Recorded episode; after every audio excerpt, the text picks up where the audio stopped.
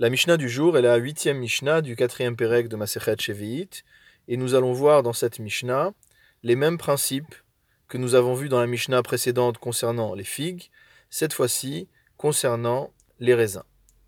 La Mishnah enseigne Habboser, c'est-à-dire le raisin qui n'est pas encore arrivé à maturité, Mishehevi Maim, à partir du moment où, lorsqu'on le presse, il y a du jus qui sort, Ochelbo Pito on a le droit d'en manger avec son pain dans les champs.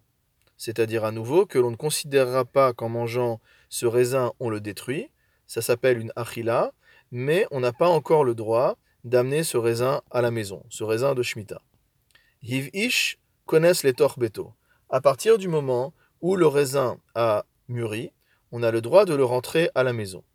Le Barthénora explique que le terme de Hiv Ish décrit une réalité où le raisin a mûri au point que l'on peut voir les pépins de raisin à travers la peau de ces derniers. Vechen kayotsebo bishar shene shavua, et lorsque le raisin est arrivé au même stade de maturité les autres années du cycle de la Shemitah, chayav bemaaserot, à ce moment-là, le raisin devient chayav bemaaserot, il devient euh, donc soumis à l'obligation de prélever la dîme.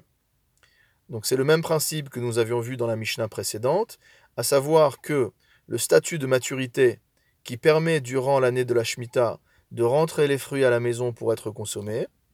c'est ce même statut de maturité les autres années de la Shemitah, donc les années 1 euh, à 6 du cycle de la Shemitah, qui déterminent le moment où les fruits sont soumis à l'obligation de Maaser, l'obligation de prélèvement.